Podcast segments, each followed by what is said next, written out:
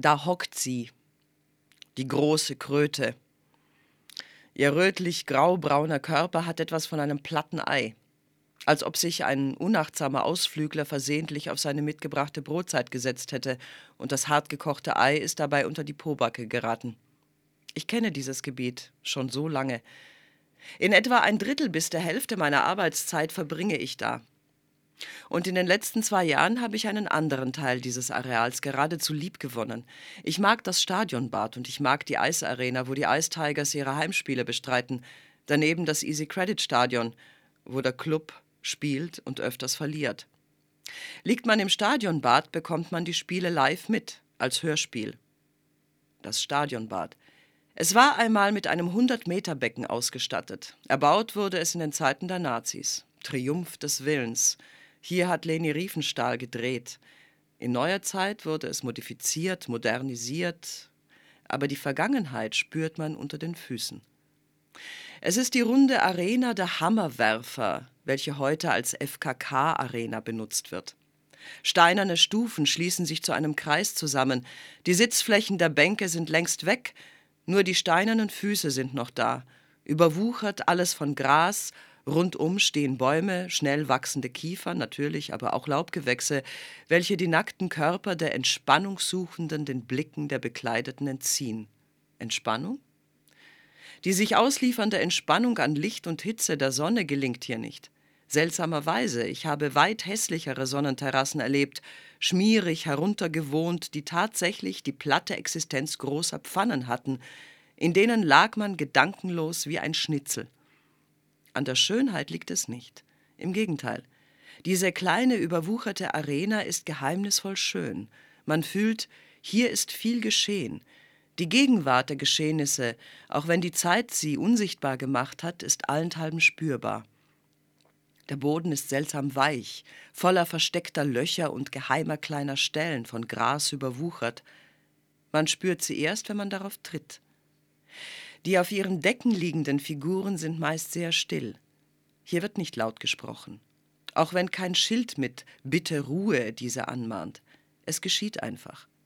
Und ganz allmählich mutieren die liegenden Menschen zu Sonnenanbeterinnen, geduldigen und stillen Raubinsekten, die ihre nackten Gliedmaßen anbetend und lauernd ausstrecken. Man hat zwei Existenzen, eine reale und eine imaginäre. Dutzend sind die samtig dunkelbraunen Kolben des Schilfrohrs, welches hier sein Zuhause hat. Großer und kleiner Dutzendteich, Nummernweiher und Silbersee. Überall sieht man im Sommer Spaziergänger, Radfahrer, Erholungssuchende, wie schon immer. Die Enten und Schwäne sind scheinbar unberührt. Mit rührenden Bewegungen putzen sie ihre Gefieder und führen ihre frisch geschlüpften Kleinen zu einem Spazierbad. Die Dutzen säumen malerisch die Ufer des Silbersees, ein paar Weiden bewegen sich im Wind, dahinter Rasenflächen und der baumbestandene Silberbuck. Eine friedliche kleine Weiherwelt. Wären da nicht die großen gelben Schilder mit toten Kopf und gekreuzten Langknochen? Sie warnen in Deutsch und Türkisch, Viele der Sonntagsgrill-Picknicker um den Silbersee herum sind türkische Familien. Sie warnen vor der Lebensgefahr, in diesem See baden zu wollen. Der malerische kleine Weiher ist ein Giftloch, der baumbestandene Silberbuck eine Müllhalde der besonderen Art. Der Schrott des Bauplatzes Deutsches Stadion, der gesamte Schutt des zerbombten Nürnberg ruht hier. Ruhen ist das falsche Wort. Er sickert unaufhörlich Gift in den Boden, welcher in einem chemischen Prozess das hochgiftige Gas Schwefelwasserstoff im Schlamm des Silbersees anreichert. Das Wasser selbst ist klar, die schwimmenden Enten und die notorisch schlecht gelaunten Schwäne genießen ihre Ausflüge auf das Wasser, aber wehe ein Mensch setzt seinen Fuß hinein. Der aufgewirbelte Schlamm setzt das lähmend wirkende Gas frei, der Mensch wird ohnmächtig und ertrinkt. Fast jedes Jahr glaubt irgendein angetrunkener Wagemutiger, verwirrt durch das pittoreske Aussehen des Silbersees, die Schilder ignorieren zu können.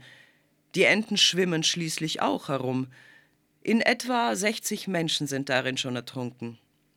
Ich stehe am Ufer, sehe den Enten zu und eine kleine Stimme flüstert mir zu, doch wenigstens mal einen Fuß hineinzusetzen, einfach so, aus Neugier. Es ist so verlockend, am Abend schwimmen zu gehen, in einem richtigen Weiher, nicht in diesen blöden Schwimmbecken. Ach ja.